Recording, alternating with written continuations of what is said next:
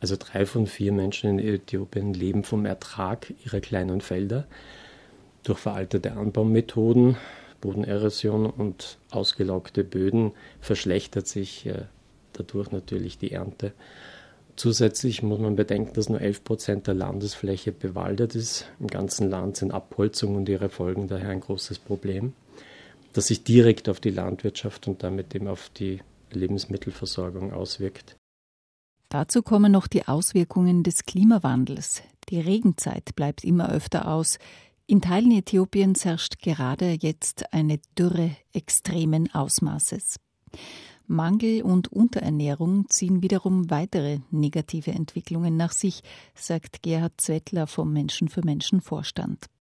Das wirkt sich vielfältig aus. Einerseits natürlich aufgrund der mangelnden Ernährung äh, gibt es gesundheitliche Probleme. Aufgrund der gesundheitlichen Probleme können zum Beispiel die Kinder äh, nicht in die Schule gehen. Menschen für Menschen versucht, den Ursachen der Lebensmittelknappheit entgegenzuwirken.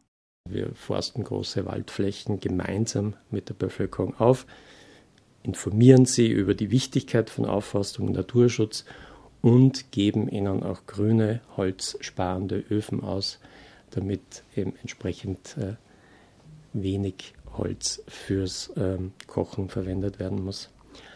Darüber hinaus leistet Menschen für Menschen Know-how und Wissenstransfer über moderne Anbaumethoden und äh, führen Schulungen für die Bauern und Bäuerinnen durch, bei denen sie zum Beispiel lernen, wie sie ihre Felder terrassieren und bepflanzen können, um damit einen besseren Ertrag zu erhalten.